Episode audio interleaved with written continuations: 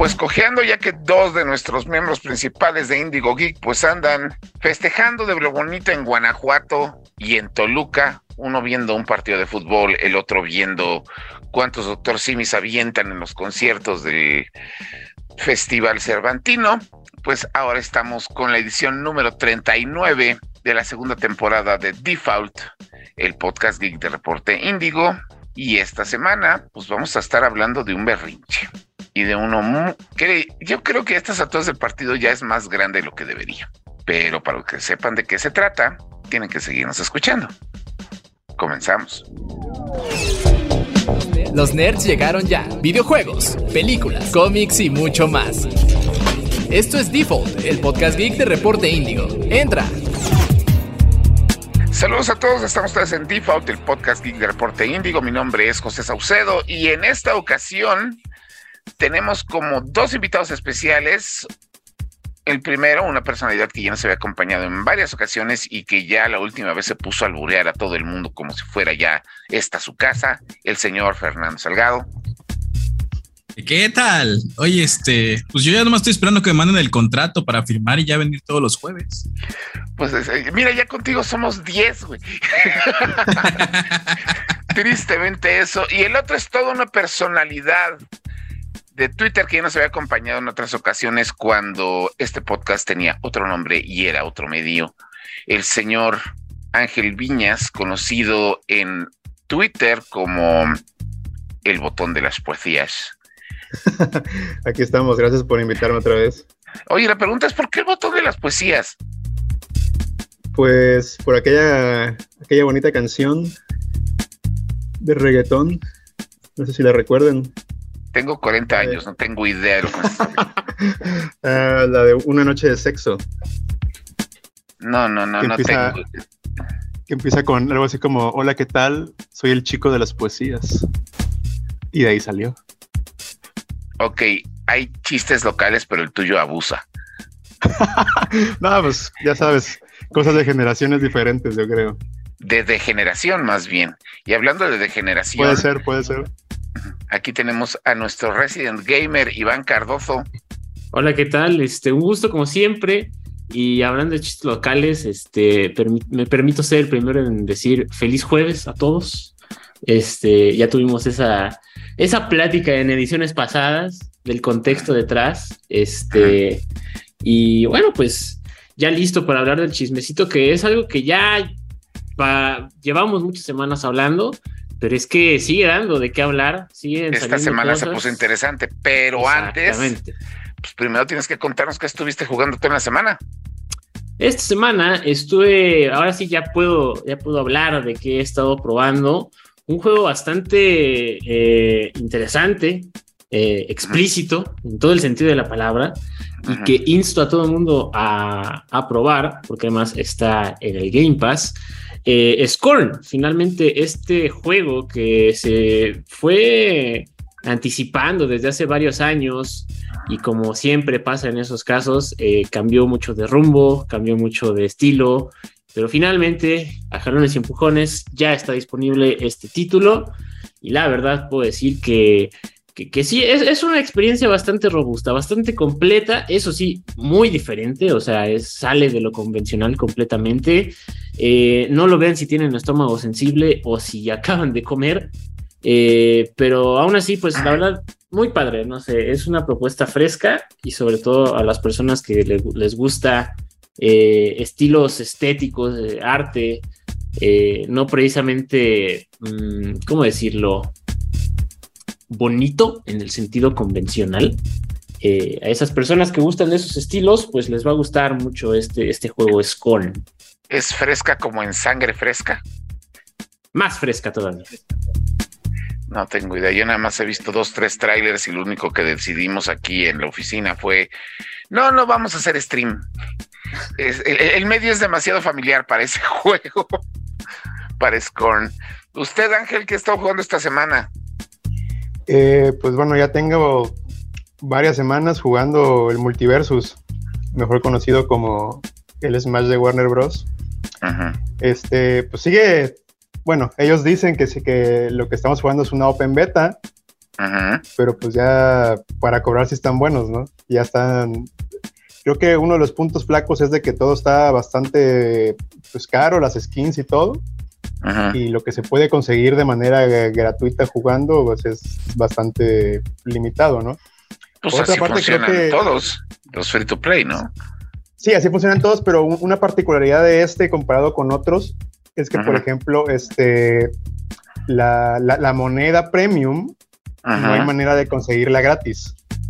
A diferencia de otros juegos que, que haces hasta algunos este, desafíos o, incluso en el mismo pase gratuito también vienen por ahí algunos o al día te regalan algo. Este no hay manera de conseguir la, la, moneda premium, que pues obviamente con esa compras bastantes skins y pues todos los, todos los, los, cosas que usas para personalizar en el juego, ¿no?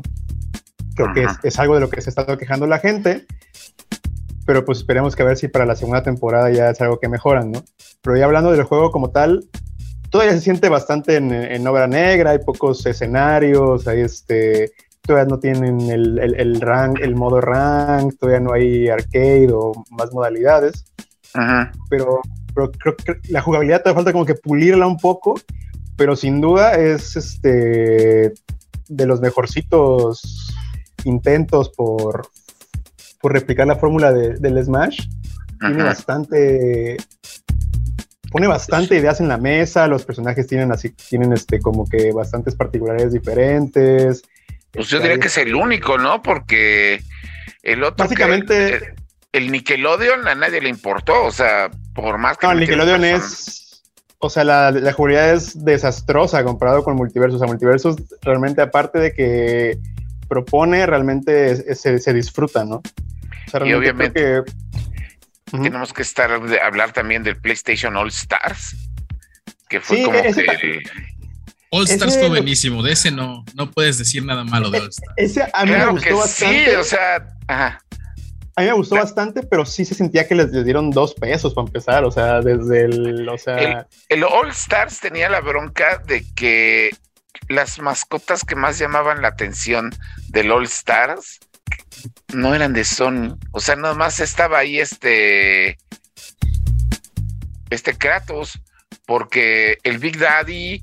Eh, no, y luego metieron al Dante de. de, el reboot del reboot que ni siquiera, y, y, no me acuerdo quién más estaba. Estaba Zeus, estaba Raiden, estaba Fat Princess, Sackboy. ¿De qué hablas? Juegazo, 10 de 10.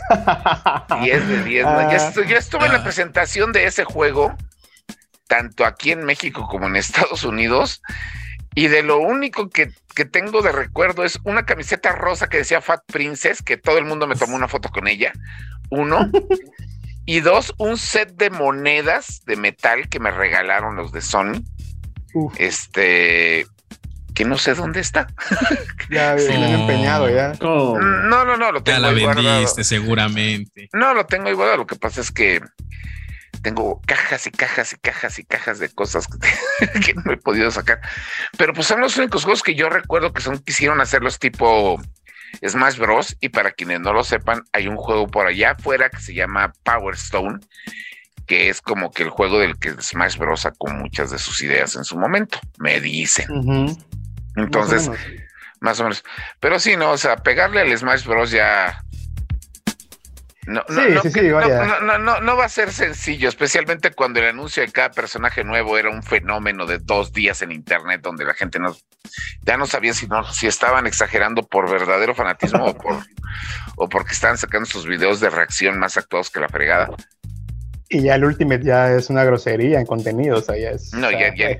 El Ultimate merece, es que fíjate, si el Ultimate saliera en disco, tendrían que ser dos si sacaran todo lo que tienen ahorita. Probablemente. Posiblemente, sí. algo que, siento que está ausente en el, en el, en el multiversus. Bueno, al menos la última vez que, que, lo probé, no sé si a lo mejor ya lo metieron en contenido, pero como que yo sí sentía que faltaba ítems, ¿no? Porque es algo muy de, muy de Smash Digo, en el competitivo lo quitan, ¿no? Pero para un juego más casual, que si el mazazo, que si las pokebolas, que si mil cosas más, ¿no? Y como que siento que faltaba ese, e, esa mecánica en el multiversus, porque eran nada más los cuatro personajes en una arena y ya, o sea, como que no haya muy, es que, había es muy que poca se van, es que se van más del lado de lo- cómo sería la forma del competitivo, porque estoy seguro que. Warner Games, porque obviamente no es lo mismo Warner Games que Warner, ya que. Warner, tanto cine y televisión, están haciendo un Cagadero. A Ripping Pepperoni y Cartoon Network. No, yo, ya me ente- sí. yo ya me enteré que la próxima semana revive el cine de Warner. revive porque por 15 segundos de una escena Uf. post créditos que ya se encargaron de poner en todo internet, pero no, no vamos a hablar de ese tema hasta la semana que entra. Este, no, o sea, Warner Games, estoy seguro que va a hacer todo lo que se pueda por quitarle el lugar a Smash en competitivo. Híjole, Porque buena Va, suerte. va a No, va a tratar. No, pero es sí pueden, es que sí, pueden porque pueden no van a. Nintendo no pone dinero. Ajá, y Warner sí. Y en el momento en el que puedes jugar el multiversus en, en Play, en Xbox, en PC, Claro, obviamente eso sí, el pu- crossplay pu- pu- puedes tener- y tienes crossplay, tienes este, presencia en competitivo, entonces eso permite que entren. Y ahorita, y esta semana metieron al al Gremlin malo, ¿cómo se llama? Gizmo. Rayita. Stripe, Stripe. A, a- a Stripe, a Rayita, y van a meter a Black. Adam. Entonces, No. Pues, Sí. es- es- pues ese es el chiste. O sea, ya, ya, ya, ya, van a hacer muchas cosas en ese aspecto. Entonces, este, y ¿Sabes, ¿Sabes qué hace falta en Multiversus? Los skins nuevos de Vilma y Shaggy.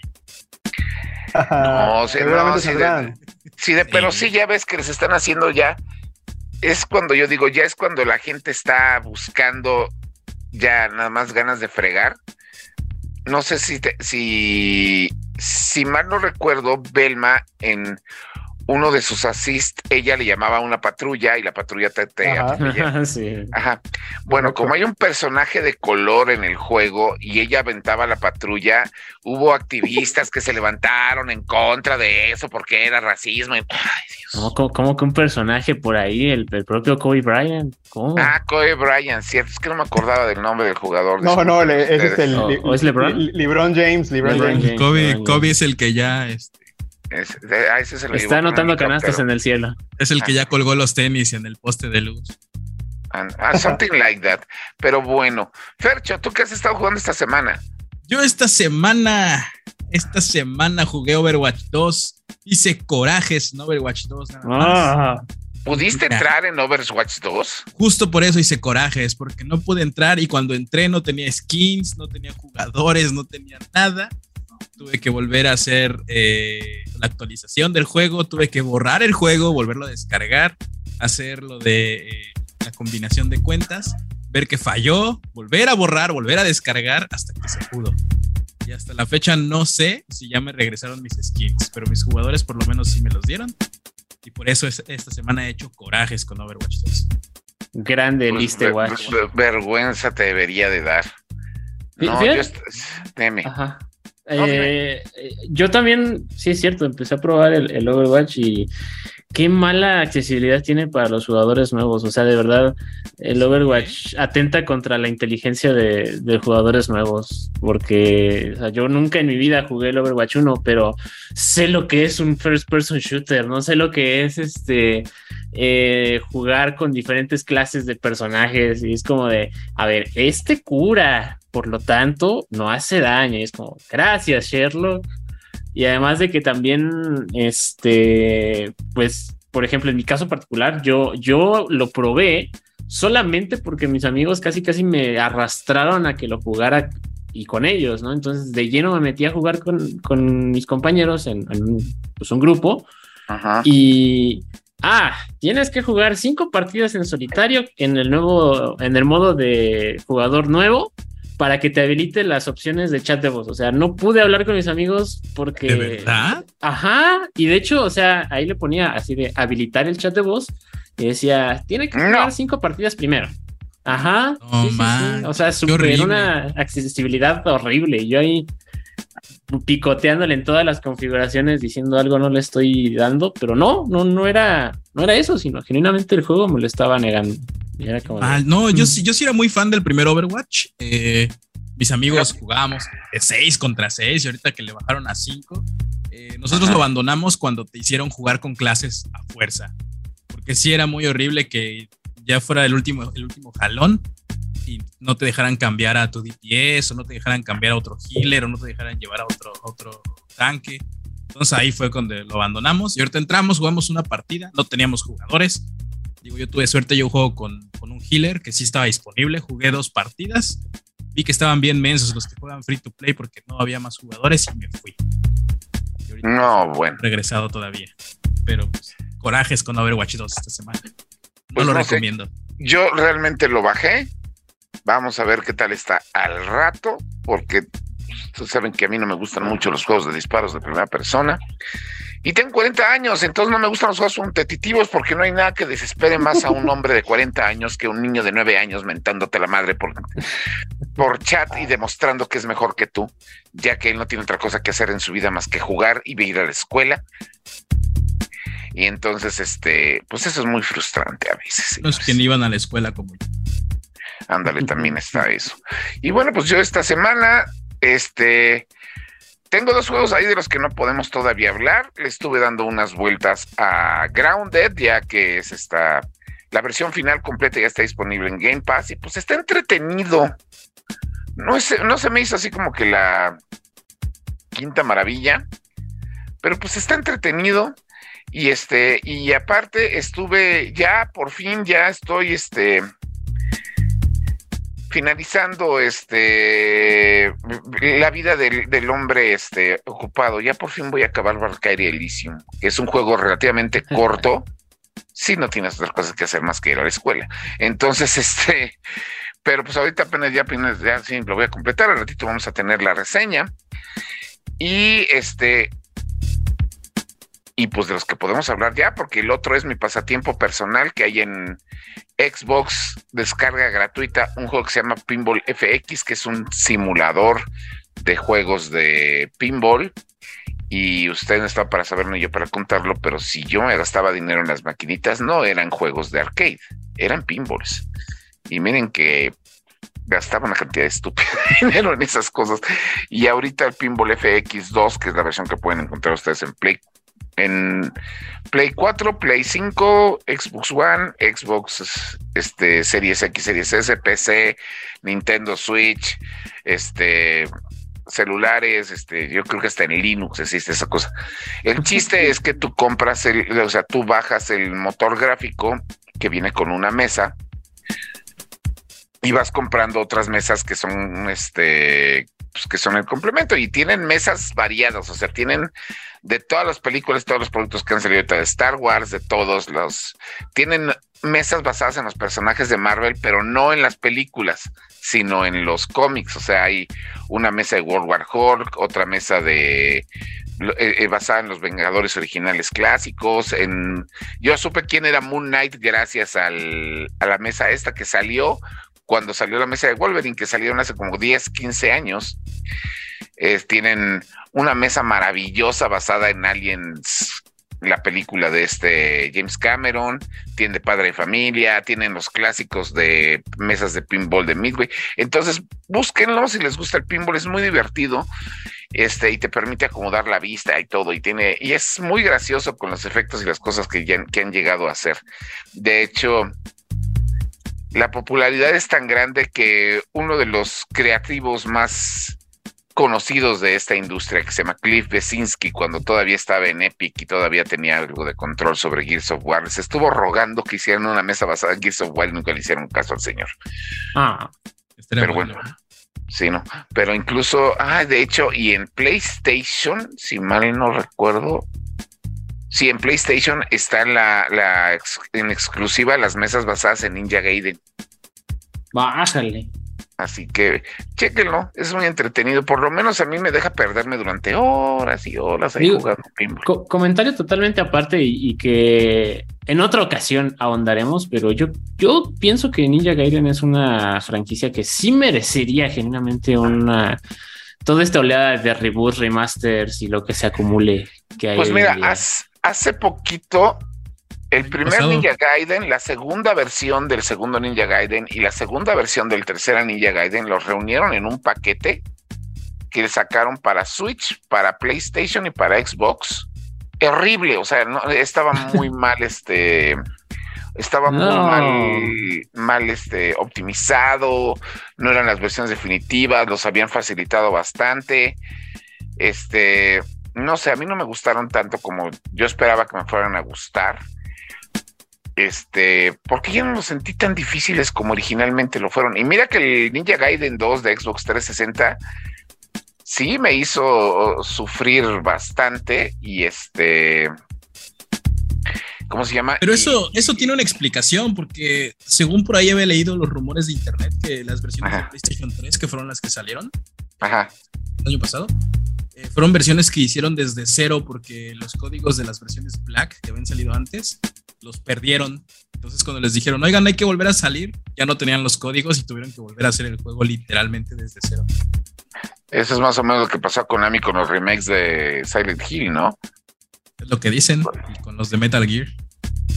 Sí, por eso no existen los, por eso no existen de cero las versiones de Play 1 de esas series. Lo que nos lleva al siguiente tema. ¿Por qué no pueden dejar tranquilo a, Silent Hill? O sea, tengo de Silent Hill por lo menos cinco años leyendo o escuchando o algún conspiratorio asegurando o que se viene una película nueva, o que se viene un juego nuevo, o que se viene un remake nuevo. Pero es que siempre son reales los rumores, solo que al final terminan siendo pachincos. no. Sí, o sea, los últimos rumores han sido o pachincos, o colaboraciones con marcas de ropa, o con Dead by Daylight. Pero esos rumores siempre son reales y terminan siendo otras cosas que no son juegos nuevos. Pero no se preocupen, Kojima ya está trabajando en un nuevo Silent Hill con el Fanning y con otra actriz. Ya está. ¿Ya está confirmado que es un Silent Hill? o corazón, sí. La fe, ¿no? Yo, yo he escuchado que igual era secuela del Dead Stranding. Ah, pero sí, porque este Norman Reedus, Norman Reedus confirmó que están trabajando en Dead Stranding 2. Ajá, pero que se le fue la boca. es como de van a meter a El Fanning y a Norman Reedus en el mismo o son conceptos son proyectos diferentes es como que la duda que, que tengo por ahí flotando es que ahora esta mujer va a ser, en lugar del bebé, va a ser el Fanning. en, la, incubadorita esa fea. No, no sé, Hideo Kojima ya sabes que. Lo queremos como es, punto. No, ustedes lo quieren como es, ya sabes cuál es mi opinión del señor. Este, no, pero pues ahí están preparando eso. Ahorita incluso Billy Gangs, creo que el que dirigió la primera película de Silent Hill, que no es perfecta, pero pues está mejor que la segunda. Dijo que también ya está trabajando en un nuevo proyecto, ¿no? De, de, de, de, de Silent Hill que ahora sí va en serio. Sí, se le oye al señor bastante seguro, o sea, no, no, parece que esté bloqueando, entonces mínimo películas iba a ver. Pues sí, no, y los juegos, pues no sé, me tienen prometiendo a mí juegos de todas las series importantes de Konami desde hace como 20 años y y nada. O sea, el último Castlevania fue horrible, que fue Lords of Shadow 2. Yo hace 16 años estuve en un evento de Konami que hicieron en el pasa, en, no en un antro ahí este atrás de, la zona rosa, no me acuerdo cómo se llama la colonia, justo antes de entrar al por nuestro Parque España, aquí en la Ciudad de México. Y ahí me prometieron un contra nuevo. y eso fue hace 15 años. Silent Hill, pues estamos en este desmán.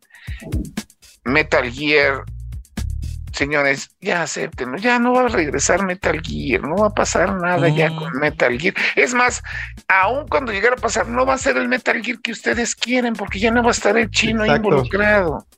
¿No? Entonces, este, entonces no, no va a pasar. Y las demás series de Konami, pues todas las series de juegos clásicos, pues ya ahorita, por lo menos a la actual generación de gamers, no les importan. O ustedes conocen a alguien que esté emocionadísimo por un nuevo Frogger. Es que si no son free to play, no quieren nada. No, sí, ya lo sé, si no son free to play, si no vienen en Game Pass. pero pues ahí están esos dramas y hablando, o si no, o, y, olvídense de que sean exclusivos, porque pues de quién van a ser exclusivos. ¿De Xbox? No pues mira, mientras lleguen a mi consolita blanca y pueda jugar los dos años después en mi PC monitor ultra wide, yo no tengo quejas.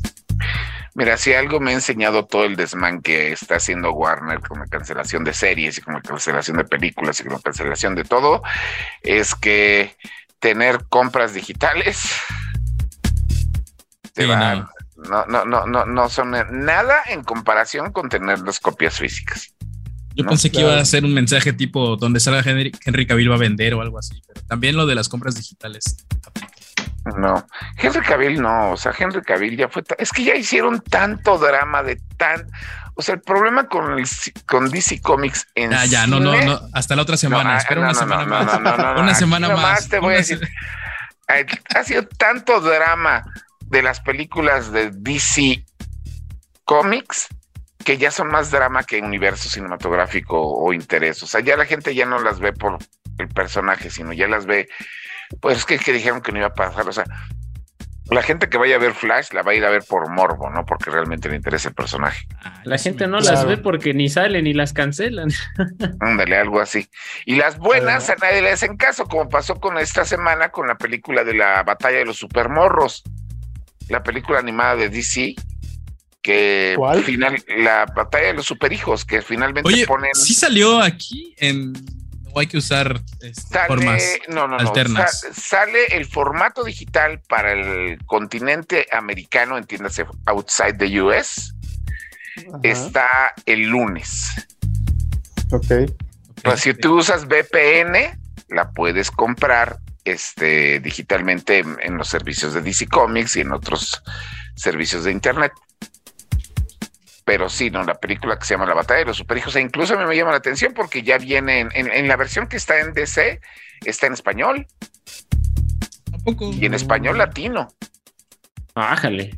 Ajá, y como, muy. Como, truco, pueden usarlo directamente desde la tienda de Apple. Ajá. Pueden comprarla ahí con el VPN y les cuesta lo mismo que si la compran acá y les da la calidad buena. Ajá. O si no, hagan lo que yo, o, yo digo, yo la compré, pero a mí el jueves de la semana que entra me llega el Blu-ray. Digo, ya para la colección. Y la película, contrario a lo que incluso yo mismo esperaba, y se lo decía a otra persona que también se da mucha la vuelta aquí en el, en el podcast, que es este Enrique Garza, le decía, me gustó. Yo no, yo no esperaba nada y me gustó. Y está tan bien, y está tan bien hecha que hasta la Bativaca es buen personaje. Y mira que sale la bativaca. Sale Grande la, bativaca. La bativaca, que son de esos personajes que cuando los vi en una portada, así le había perdido el seguimiento a Damian Wayne y ahora ya no quiero saber si, quiero saber qué está haciendo una vaca en la portada de, la, de un número de Batman, pero bueno. Este, ahorita tenemos otro drama, hablando de dramas de, de exclusivas y demás, de que uno de los primeros juegos que bajé cuando contraté el PlayStation non, es, el PlayStation Plus, después está el Non Plus Ultra y después está el Premium, ¿no? Algo así. Justamente así, sí. Bueno, El, segundo que en el segundo, bueno, en el segundo tier, cuando podías bajar el, el, juego del gatito, también podías bajar el Spider-Man Miles Morales, que yo me quedé con la el gusanito de jugarlo, pues porque no compré el DLC en su momento. Y lo bajé. Y como todo, y como todo en la red de PlayStation, por lo menos en mi zona, pues el, juego bajó a cuentagotas y ya para cuando lo bajé se me acabó la suscripción y ya no me dieron ganas de volver a suscribirme a PlayStation. Pero, este, ahora resulta que nos salió con el cubetazo de agua fría la gente de PlayStation de que sale en la semana que entra, digo, el mes que entra sale en PC, ¿no? Ajá, el port. Y este... Pues, ¿cómo lo ven?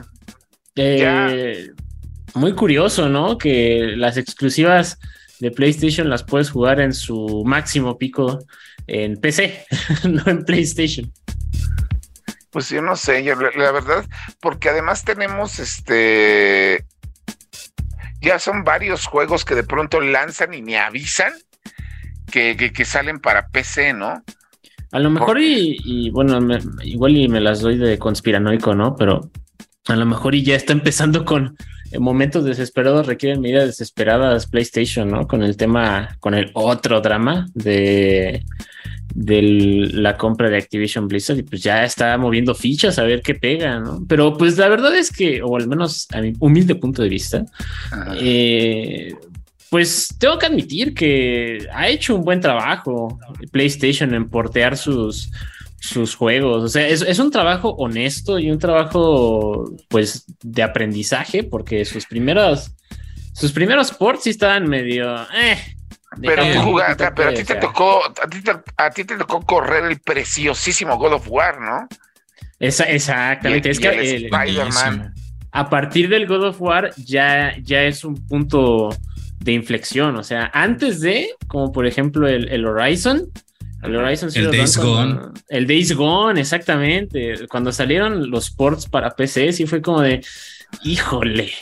Pero, se, o sea, bueno, ya como queriendo la perspectiva más amplia, se entiende por qué eran los primeros intentos de Play de portear sus, sus, este, sus juegos más chonchos, no solamente de éxito, sino, pues, o sea, juegos eh, de alta calidad, ¿no? De alta gama.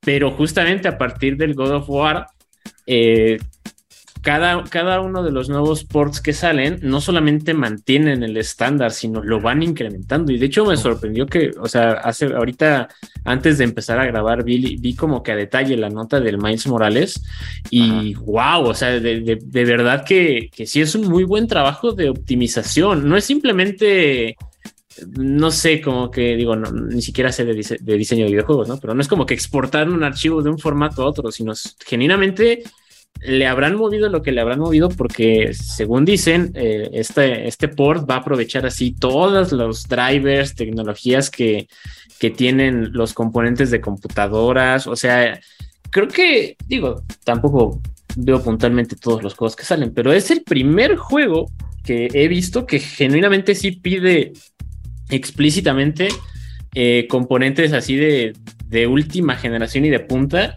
para, para alcanzar las máximas este, calidades. O sea, el Miles Morales ya no solo va a tener este, calidad ultra, sino va a tener calidad 4K 60 FPS con ray tracing definitivo. Lo que sea que signifique, o sea, le vas a poder ver los poros a Miles Morales. Eso, eso tiene, tiene plan con maña, porque eso el ray tracing definitivo es solamente con las nuevas, de la 3090 para arriba. Exactamente. Entonces no es como, no es como que cualquiera pueda jugar los juegos así como los están anunciando. exactamente. desde, Pues desde siempre, vaya. no, no, no, pero Play justamente es. Ah, pues con el Spider-Man anterior, creo que fue cuando unieron fuerzas con Nvidia para lanzarlo. Que hasta traían, o sea, cuando mandaron las cosas, pues así, oigan, hagan la reseña, pero eh, tengan en cuenta que tres días antes tienen que volver a jugar porque vamos a mandar los drivers no, sé a ustedes quién les tocó jugarlo, pero sí este, estaba medio complicado. Y a mí una, la computadora donde lo probé yo casi muere porque ah, sí nos, habías dicho, ¿no? Que te dio el pantallazo azul. Sí, que no, le, no, es que me acordé ahorita, hay este otro cuate también de, de streamer, este conocido ahí de Twitter, que también quiso correr el Spider-Man con todas las, las este, con todas las especificaciones, por lo menos para sacar un screenshot y le voló la computadora. Sí, no, no es como que cualquiera pueda, o sea, ni, siquiera para jugar al mismo nivel que jugarías en un PlayStation 5. Es que necesitas, necesitas 12 teraflops. Sí, no, no, no, está, está muy engañosa la, la, comunicación de Play de que se te lo venden de, ah, miren qué bonito va a estar, qué padre, no sé qué pero no te dicen, oye, brother, tu compu que te regaló el gobierno no la va a correr, carnal. ah, mira, necesitas esta tarjeta gráfica que te cuesta 22 mil pesos como mínimo. Bueno, que eh, eh, eso yo lo, yo lo vi como que un punto a favor de estos ports, porque al menos en, en el papel, en la teoría, sí se ven versátiles, porque sí, o sea, eh, exactamente las versiones Super Mega HK y todo lo que acabamos de decir piden esos componentes, pero también, aunque bueno, son claros en, las especificaciones, eh, una compu de gama media, a lo mejor con un procesador, este, pues ahí de, medio pelo, sí corre el juego, pero como a 720 de resolución y a 30 FPS, pero lo corre. No, pero es que hay que sumarle, o sea, por ejemplo, lo mínimo que te pide creo que es una 960. Ajá. El 960 está como en 7 mil pesos, más o menos. Ajá. A, eso, eso es la pura tarjeta gráfica. Más lo que vayas a meterle de, de, más componentes, más el monitor para que si puedas decir, ah, lo puedo jugar a 120 cuadros. No es como que cualquier monitor de 2 mil pesos te dé los 120 cuadros. Estamos de acuerdo. Pues ahí tienen entonces está ese consejo. Señores, si ustedes tienen una Acer Celeron, ya tengan un poquito de madre y cámbienla.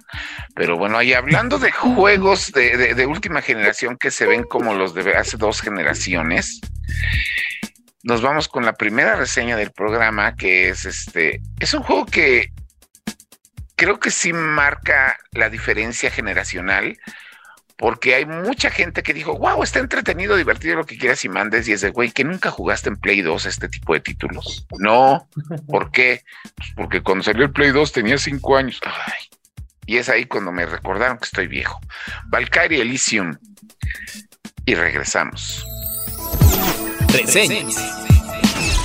En la época del primer PlayStation, la compañía ahora conocida como Square Enix se caracterizó por crear algunos de los títulos y series más memorables dentro del género de aventura y los RPG. Una de estas propuestas fue Valkyrie Profile, el primer juego de una serie ubicada dentro de la mitología nórdica, la cual pareció olvidada hasta este año. Valkyrie Elysium marca el regreso de la franquicia, pero no de la forma en la que sus fanáticos esperaban. Esta entrega de la serie nos presenta una historia nueva, pero nada original. El Ragnarok acabó con el mundo de los mortales y el todopoderoso Odín quedó gravemente herido. Creada para purificar las almas que quedaron vagando en la tierra y así sanar a su dios padre, tú controlas a la Valquiria que deberá recorrer diversos niveles eliminando enemigos, buscando poderosas reliquias y reclutando guerreros en su misión por detener el fin del mundo. Valkyrie Elysium no ofrece nada verdaderamente nuevo al género de los RPG de acción. Del Palacio de Odín seleccionas la misión que deseas realizar, ya sea la principal o una secundaria, que se maneja como una aventura aparte en los mismos escenarios que la principal. Los escenarios no tienen un diseño interesante y son particularmente lineales, con contadas desviaciones en tu camino para descubrir descubrir algunos secretos, cofres o espíritus ocultos. Los enemigos, aunque interesantes, se repiten constantemente en todas las áreas, y el reto en general no es tan grande como uno hubiera esperado. Gráficamente, el título choca mucho en cuanto a los diseños de los protagonistas, los enemigos, el escenario y hasta los menús, pues en más de una ocasión pareciera que fueron hechos para juegos distintos y se pegaron en una misma producción. La música, por otro lado, es un logro como ya es costumbre en los juegos de Square Enix. La Valkyria tiene a su disposición golpe fuerte, uno débil y un gancho. La combinación de estos movimientos es la base del gameplay, la cual cambia radicalmente según el arma que tengas equipada, y que va de lanzas a una variedad de espadas y más. Adicionalmente a esto, tienes a tu disposición ataques mágicos y la posibilidad de invocar hasta dos guerreros que lucharán a tu lado con ataques elementales. Los enemigos que enfrentas son débiles a ciertos elementos y tipo de armas al punto en que puedes llegar a aturdir, lo cual te facilita mucho cada enfrentamiento. La combinación de todo lo anterior hace que el gameplay se vuelva increíblemente entretenido y adictivo, al grado de que deja en un lejano segundo lugar la falta de propuesta narrativa y los personajes acartonados que participan en su historia. Desafortunadamente, la cámara del juego es traicionera, lo cual dificulta mucho las peleas y sobre todo en lugares cerrados. Finalmente, durante las peleas, explorando cada nivel y cumpliendo las misiones secundarias, encontrarás gemas con las cuales podrás mejorar tus armas y las habilidades de la Valkyria. Como en todos los juegos de este tipo, al principio eres particularmente débil, pero una vez que mejoras todas tus capacidades, te conviertes en una máquina de destrucción que hace aún más entretenido el juego. La calificación es de 6.5. Sin dudarlo, Valkyrie Elysium es un juego de contrastes. Cambiando radicalmente el género que caracterizó a la serie, el título nos ofrece una propuesta de acción RPG y que hubiera funcionado increíblemente hace 15 años. Aún así, todos estos elementos que se sienten anticuados se quedan a un lado gracias a un gameplay adictivo que sería perfecto de no ser por la cámara. No jueguen el título esperando una secuela digna de la serie. Esto es otra cosa completamente distinta, que es casi tan buena como mala. Eso sí, la banda sonora es increíble. Y estamos de regreso aquí en Default del podcast Geek de Reporte Índigo y resulta que esta semana pues se acentuó aún más un drama que comenzó, que fue a principios de este año cuando... No, antes. No, fue antes. Ah, bueno. Es que no sé, bueno, el chiste está en que ya tiene un ratote que Microsoft decidió demostrar que el billetazo mueve montañas y desquebrajó la industria entera cuando anunció que iba a comprar Activision Blizzard. Yo sí me espanté. Sí, sí, eso es un. No, tú estás espantado, güey, créeme. El único que no se espantó fue Nintendo, pero porque a Nintendo no le puede importar menos todos estos desmanes. Ah, Nintendo está sentado ahorita esperando que sea 28 de noviembre para vender 30 millones de copias de Pokémon. Sí, no, y eso, y eso sí le va mal.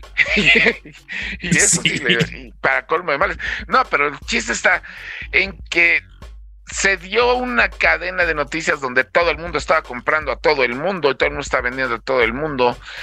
Y pues obviamente este movimiento de compra Activision Blizzard no le pareció nada a PlayStation porque ahora resulta que PlayStation considera que los juegos de Activision Blizzard son muy buenos, muy bonitos y son el centro de su de, su comunidad gamer y que los juegos de Call of Duty pues los tienen en su corazón y, y pues que no le parecía que los compraran. Vino la noticia de que el compromiso que dio Microsoft de que vamos a seguir sacando los juegos en PlayStation, nada más iba a durar tres años, cosa por la cual la gente de Sony se fue a quejar a los medios, este, y la gente de Microsoft les respondió con un bonito y directo, pues así es la competencia en una industria, güey, ¿qué esperabas? Y creo que esa respuesta les ardió más de lo que deberían. Y después tenemos ahorita lo que está pasando de que la compra de Activision Blizzard por parte de Microsoft para que se pueda ahora sí que consolidar tiene que ser autorizada para que no sea como monopolio por diversos conglomerados comerciales a nivel internacional. La semana pasada la gente de Brasil pues le dio un cachetadón a PlayStation, pero bonito, y le dijo, pues es que a nosotros nos interesa el, el, cliente, no el, el, developer, y pues si la gente de, de Microsoft y la gente de Activision pues van a estar desarrollando un mejor trato con el cliente que estando de manera exclusiva o por lo menos a través de esta unión, pues nosotros tenemos que ver por los intereses de los consumidores finales y no de, las compañías, así que les hizo un, una, una, eh, una burla a la gente de, de Sony, les dijo no estén fregando, pero ahora, que es el desmadre que nos trae el tema central de este podcast ahorita, es lo que está pasando con esta misma autorización en Europa.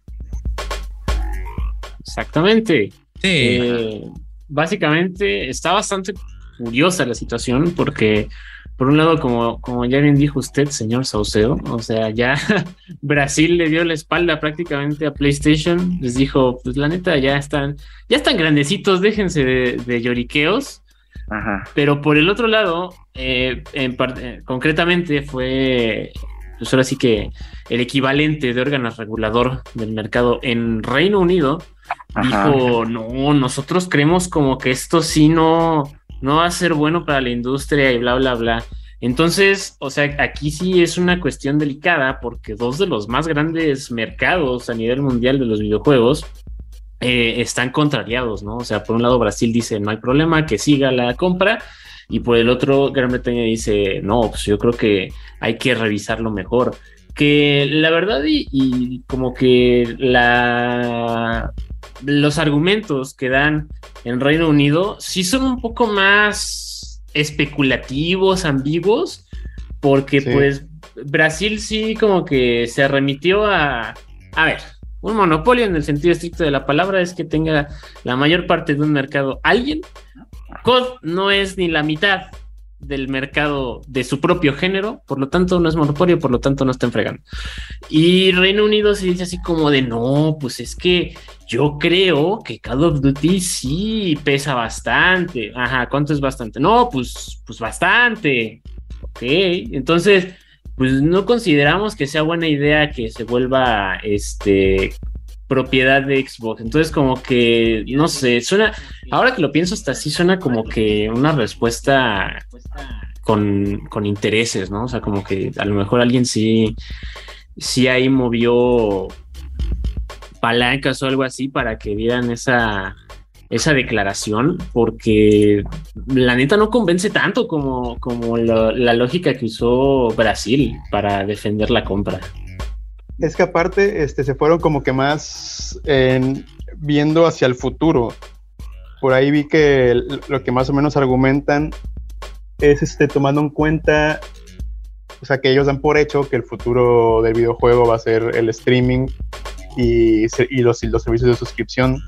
Entonces argumentan que obviamente, aunque incluso Call of Duty se llegase a quedar en PlayStation, siguiendo vendiendo normal, ¿no? Físico, digital, va a ser una, una ventaja injusta, más o menos dicen, que en el lado del Xbox seguramente va a estar en el Game Pass, seguramente va a estar en streaming, seguramente va a estar, o sea, en, en, los lugares que realmente este organismo piensa que son los que realmente a futuro van, van a, a, vender, ¿no? Donde a futuro va a estar la, la, la batalla, que pues obviamente Microsoft muy en el fondo lo sabe o lo espera, y es por lo que está haciendo todo este tipo de movimientos, ¿no? Aunque yo, yo creo que Microsoft lo tiene ganado, sobre todo aquel cachetadón que les metió así de que, pues, de qué hablan de monopolios y, que tenemos, que va a ser un peligro si ustedes nos, nos, ganan 5 a 1 en exclusivas, ¿no? O sea, ¿cómo se ponen a pelear ese tipo de cosas, ¿no? Y también, y también les dicen desde que anunciamos eso han comprado estos eh, estudios, o sea, yo creo que al final le van a dar luz verde a Microsoft porque en este momento, o sea, sin ponernos a, de, futurólogos, a ver si sin la batalla que sigue comercial Microsoft tiene la delantera, eh, creo que en este momento pues Sony no tiene ni con qué pelear porque a, ojos de todo y donde el dinero y todo, pues y, número de lanzamientos y franquicias exclusivas, pues lleva la batuta. Sí, y además, este, por otro lado, no, no me acuerdo del nombre en específico, pero básicamente eh, uno de los creadores de God of War, ¿no? También dijo así como de, a ver, si están viendo las cosas como están, pues en lugar de estar este, llorando, ¿por qué no desarrollan su propia competencia de Call of Duty, ¿no? Que tiene muchísimo claro, sentido. También. Creo, creo que fue Balrog, Cory Balrog. Ajá, no, no, no, no fue Balrog, fue otro de los, de los directivos de, de, de God of War, estoy casi seguro. Pero, pero sí que lo, lo, medio apoyaron varios de la industria. Ajá, y, y, que de hecho, o sea, esas palabras ni siquiera están tan, tan en el aire, ¿no? O sea, están, están sustentadas porque por el otro lado, eh, desde su propia trinchera, Electrónica, bueno, DICE, que es la, la desarrolladora directa de, de Battlefield, pues dijo, ¿no? Así como de nosotros, como desarrolladora de nuestra propia franquicia de juegos de disparos, lo vemos como una oportunidad para aprovechar, ¿no? Para, para llenar ese vacío que pudiera dejar Call of Duty. Entonces, o sea, como que eh, está curioso porque todo el mundo que no es PlayStation está empezando ya a mover sus fichas, menos PlayStation. Claro. No, y mira que, también, ¿eh? No, te iba a decir que Ah. que PlayStation tiene, pues tiene sus, o sea, olvídate de crear sus marcas, o sea, PlayStation tiene sus FPS y sus juegos de acción para bien tomar el lugar de Call of Duty si este se hiciera 100% oficial. Digo, aunque yo sé que los últimos juegos no fueron buenos, pues tienen Killzone, tienen SOCOM, tienen este... Uf, que revivan Haze. Ándale, tienen una, cosa que explotaron de manera terrible que se llamaba MAG. Claro, sí, el Massive. Eh, ah, Massive Action Game. Era buenísimo, MAG. A mí me gustaba un buen. No, sí, pero la bronca es conseguir otros, 40 güeyes para jugar contigo. Era, el MAG y el, y el Warhawk, creo que se llamaba el de Play 3. te, regalaban una.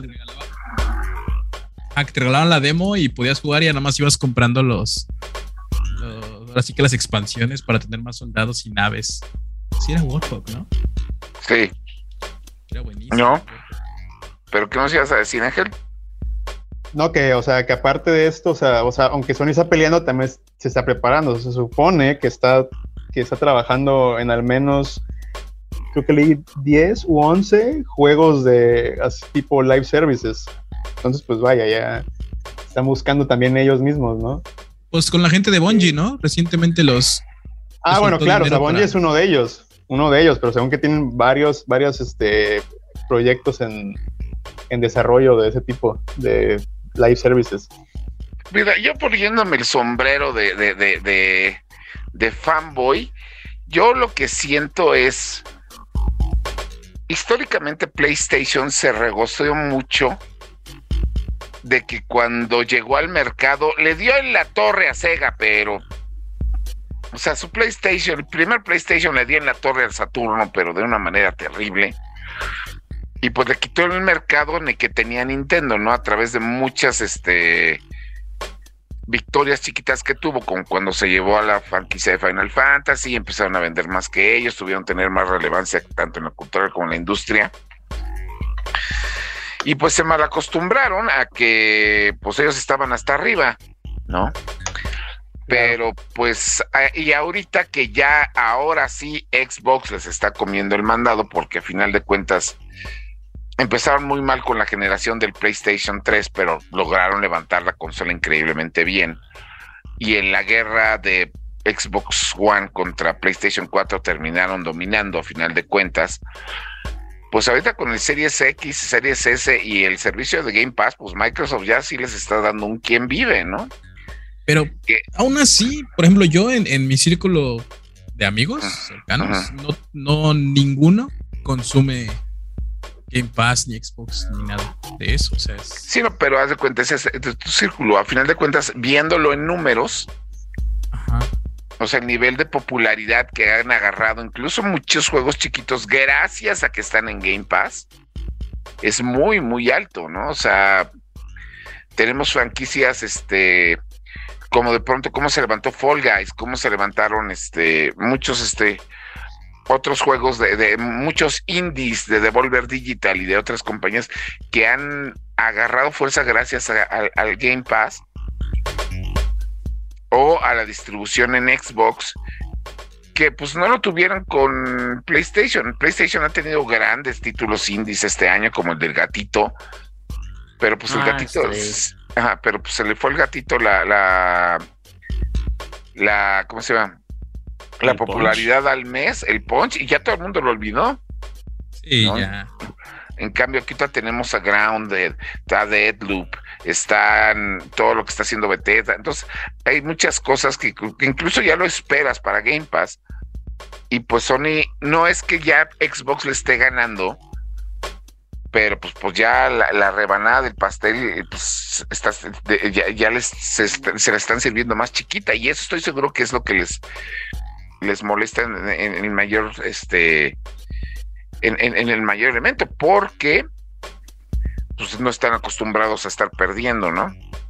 Sí, a estar, estar perdiendo ese público cautivo. Y yo creo que ahorita les está doliendo más lo de, eh, Call of Duty, porque pues Play era el que ponía la lana para los lanzamientos de Call of Duty y aparte pues eso les traía también el contenido este, exclusivo y ahorita yo creo que ya no se va a poder eso de meter lanita para tener cositas exclusivas.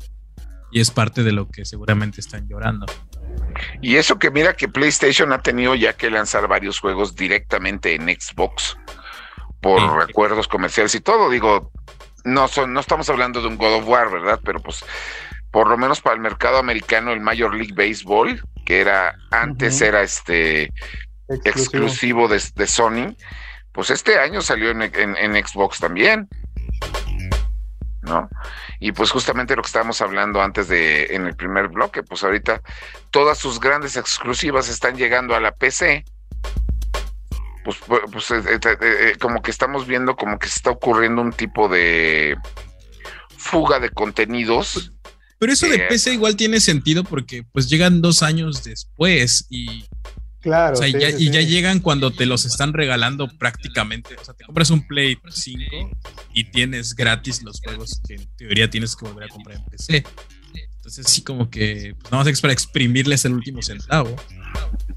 Y luego también hay, muchos títulos, este, digo, también eh, Sony está ignorando que hay muchos títulos de Bandai Namco, sobre todo de Square Enix, de Atlus, y de otras compañías mucho más niponas, pues que nada más sacan en Sony, o que lo ves en Sony y ya mucho después en PC, como hay, hay, muchos juegos de Atlus, hay muchos juegos de Sega, hay muchos juegos de, de Square Enix justamente, que ya los estás viendo, pues, ahorita el Valkyrie Elysium, pues nada más está en PC y en, y en Play. Y hay un buen de esos juegos de peleas todos raros que nadie puede pronunciar, que también nada más son de Sony. ¿No? Que son imposibles de pronunciar o imposibles de jugar, como los Guilty Gear, este, que, son de Sony. Entonces, yo, la situación de, de, Activision Blizzard, pues sí se ve grande, pues, porque fue una notición, pero pues en el contexto final de la industria pues no está tan pesado o tan importante como ellos mismos los están haciendo ver, porque al final de cuentas todo esto está siendo noticia, no porque sea bronca de, de, de, Microsoft o de los países, sino porque Sony los está haciendo este noticia, ¿no? Este mismo se llama Jack Ryan.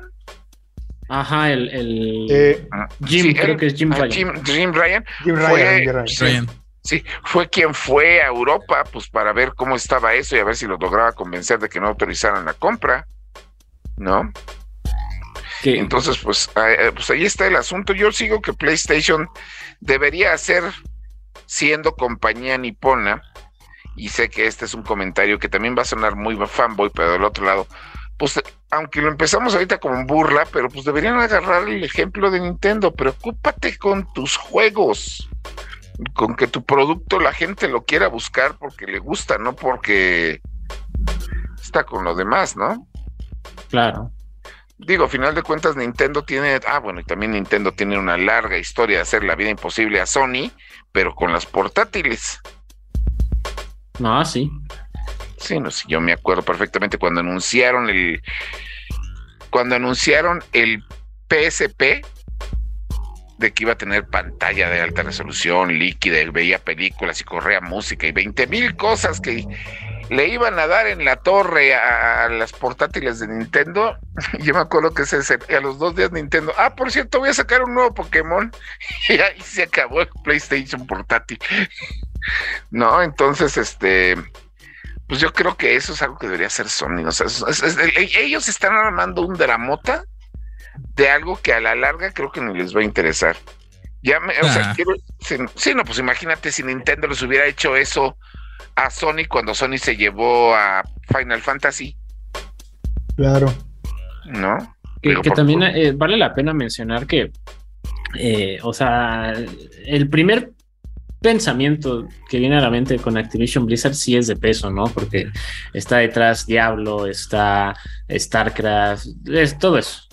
Pero esas son glorias pasadas, o sea, el Activision Blizzard hoy por hoy, si por algo estuvo a la venta y por algo accedieron a ser comprados, es porque, y justamente cuando empezamos a hablar de eso que usted mencionó, un tema que viene desde creo que a principio de año, yo le dije, no, desde antes, yo me estaba refiriendo a todos los escándalos que está teniendo Activision Blizzard desde antes de la compra de Microsoft, de eh, acoso laboral, explotación, crunch, o sea, así que digas, uy, Microsoft se fue rayado con esa compra, pues no, porque no es el mismo Activision Blizzard de el 2015, por ejemplo, el 2013.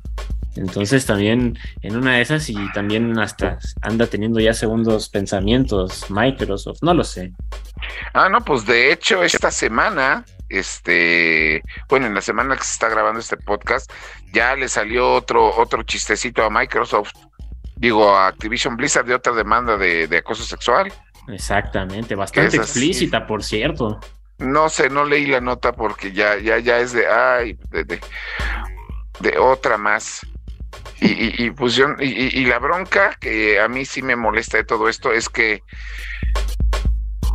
el diablo detrás de todo esto es Bobby Kotick y yo no le veo a Microsoft la más mínima intención de moverlo de ahí. Exactamente, de hecho también. Y miren que Bobby Kotick no es una persona, por lo que yo tengo entendido, no es una persona como que muy agradable, querida dentro de su propio medio. Oh. Pero bueno, eso yo no, los, no lo sabré decir, ya que el señor yo no lo conozco y esos son puros chismes de internet.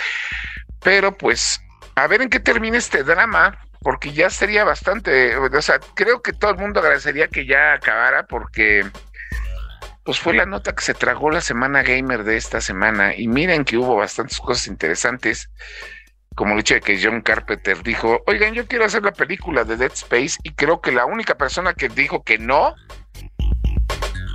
fue Electronic Arts, pero porque Electronic Arts no entiende de cine. Este, pero a mí me encantaría ver una película de Dead Space. Te deben una, ah, no, no sé Capcom, la de los, los planes, pero sí está. Ah, no, pero bueno, ay, no, no, esa conferencia de prensa de, de, los planes donde la película sale el mes que entra, todo el mundo la seguimos esperando.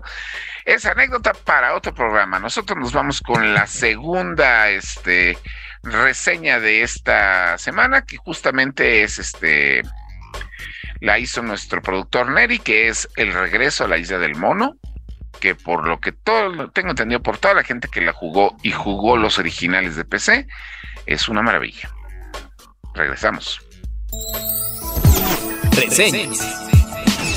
Al igual que en cualquier industria y expresión artística, existen franquicias y nombres que son leyendas en el rubro. Tal es el caso de Ron Gilbert y su relación con la saga de Monkey Island, títulos que se convirtieron en íconos del género point and click en los años 90. Tras más de una década y con mucho hype encima, los piratas regresan en Return to Monkey Island. ¿Logra satisfacer? Este título, a pesar de ser una continuación de sus entregas anteriores, está consciente del tiempo que ha pasado y es muy amigable con los jugadores nuevos al contar con una opción de recuento de los hechos y ponernos al corriente de su disparatada historia. El regreso de Guy Tripgood a la isla viene con un inicio un poco pesado y que requiere paciencia, tres horas aproximadamente. También se encuentra lleno de referencias y bromas hechas para seguidores de antaño, mismos que podrían hacer sentir un poco excluido al nuevo jugador, pero nada grave. Creo incluso podría sentirse como una invitación a jugar las producciones anteriores. No creo que sea una casualidad que la historia Return to Monkey Island sea sobre un sujeto aferrado a revivir viejas glorias a como dé lugar. El género point and click ha innovado poco o nada a lo largo del tiempo. En el caso de esta producción, los desarrolladores han agregado mejoras de calidad de vida que hace más de 20 años le hubiera ayudado a todos los jugadores durante los acertijos. Se sabe que los juegos de esta serie tienen retos enredados y completamente absurdos. A pesar de ser una característica icónica de estos títulos, yo celebro que ahora el juego cuenta con pequeños sistemas de pistas y los acertijos tengan más elocuencia. Recuerdo que al jugar los títulos anteriores podía durar horas intentando descifrar un escenario, y aunque la satisfacción al resolverlo era mucha, sí estoy dispuesto a dejar esa sensación atrás por una progresión más constante. Respecto a la historia, el juego sigue tan divertido y disparatado como de costumbre. Estas referencias a títulos pasados solo durarán las primeras tres horas, ya que después todos los chistes vendrían de los diálogos y situaciones en las que nuestros carismáticos personajes se ven envueltos. Sin dar spoilers, el desenlace se siente un poco raro. A muchos podría llegar a causar molestia, pero nada opaca el brillante y divertido desarrollo de la historia. También ayuda mucho el que ya se anunció que este juego no será el último de la saga. Esta producción cuenta con doblaje de voz en inglés y subtítulos en español. Su trabajo de actuación es fascinante y alcanza muy bien a las personalidades de cada personaje. Todo esto con un trabajo de banda sonora muy poco atrevida, pero que no necesita proponer nada debido a que las tonadas originales de la saga siguen sonando igual de bien de lo que recordábamos. Toca hablar del elefante en la reseña, los gráficos. Aunque no había salido el juego y ya había gente quejándose del nuevo estilo de arte que le estaban dando al título, afortunadamente Return to Monkey Island llega a callar críticas e incluso el nuevo estilo gráfico que maneja se siente justificado y más ad hoc al entorno, ritmo y mecánicas del juego.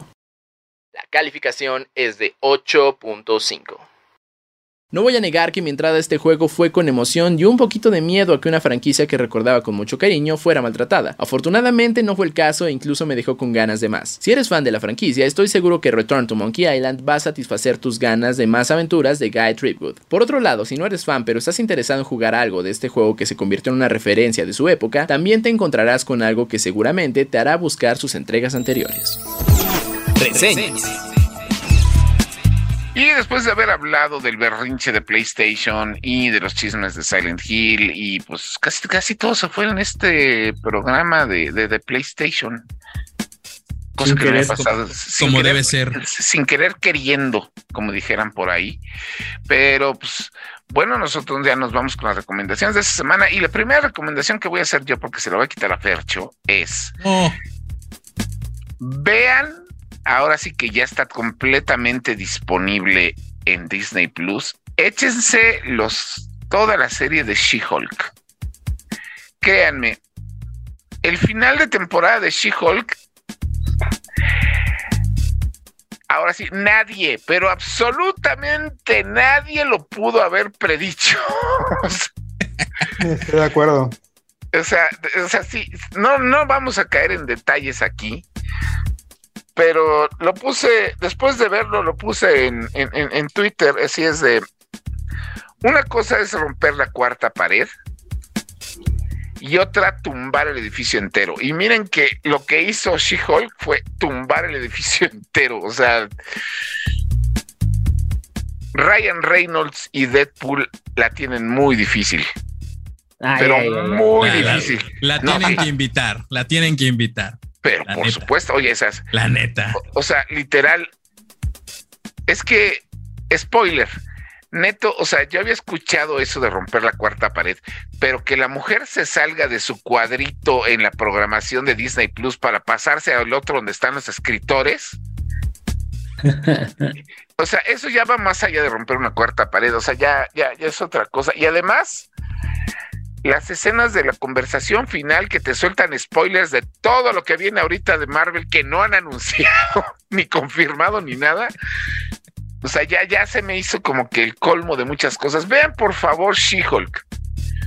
Y, me van y el último episodio lo van a agradecer desde el principio porque viene una de las referencias más grandes que ha hecho Marvel de sí mismo en la historia hasta el final. O sea, lo van a agradecer bastante She-Hulk. Y este, y pues ya, señor Ángel, para que usted platique con nosotros, dígame, ¿qué nos recomienda para esta semana? Pues supongo que si les gusta el anime ya la deben de haber visto, pero pues bueno, esta semana ah, estrenó por fin Chainsaw Man. Este está disponible en Crunchyroll y creo que hasta el primer yo, yo la verdad no he leído el manga, solamente sé sabía muy poco de la serie por lo que pues, luego se ve en, en Twitter, etcétera. Pero la verdad, el primer capítulo me gustó muchísimo. Creo que es una introducción bastante buena del, personaje principal y del universo.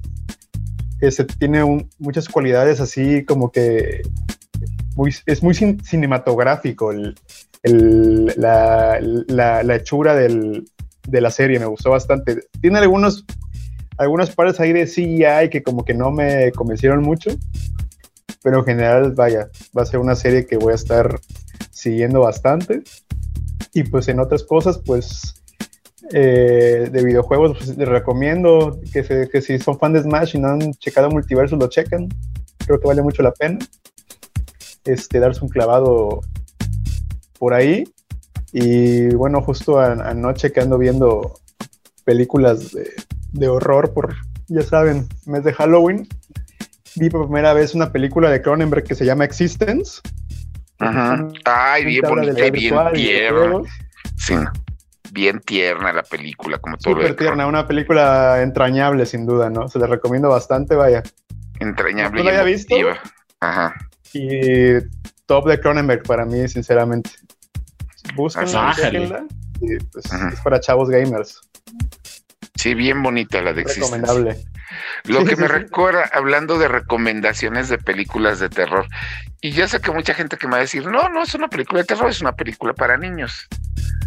Véanla ahorita con, el, con su criterio actual, vean una película que según yo está en Disney Plus, que se llama Regreso a Oz, que viene siendo la segunda parte del Mago de Oz.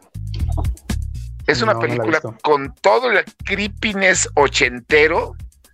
O sea, toda la, toda la gente que encuentra así como que medio macabras las ondas del laberinto, el cristal encantado, Willow y la historia sin fin.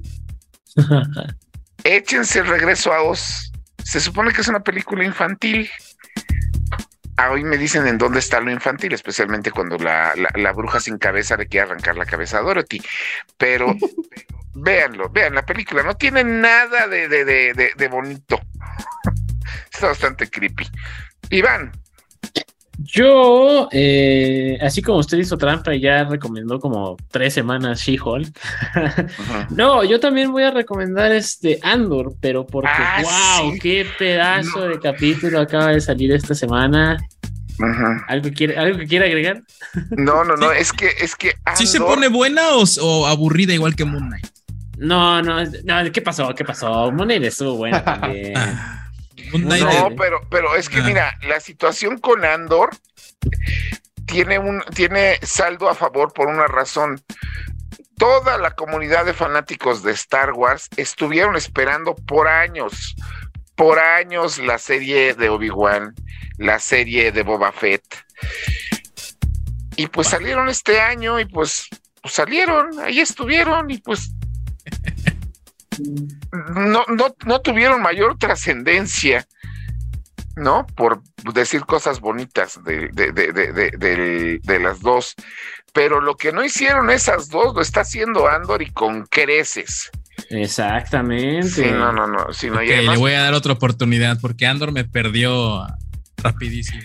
No, lo que pasa es que Andor empieza muy lento, pero porque es este digamos que no cometió el mismo error que hizo el, los Anillos del Poder, que los Anillos del Poder dedicó tres cuartas partes de su temporada a presentarte a todos los jugadores del, del a todas las piezas del juego. Y ya cuando la cosa se pone buena, acaba la temporada, que es lo que va a pasar mañana. Bueno, pasó, tomando en cuenta que esto sale el sábado, pasó ayer. Pero este, no, Andor ya te puso cómo están las piezas, ya te explicó cómo funcionan, ya te explicó qué es lo que van a hacer con esas piezas y ahorita ya empezaron los retazos. Entonces, este, chequenla, chequenla, Andor, maravilloso. Sí, sí, sí, ajá. Dígame. Y de, y de juegos. De juegos, eh, híjole, pues como empecé este, este podcast, les recomendaría que vayan a darle una checada a Scorn.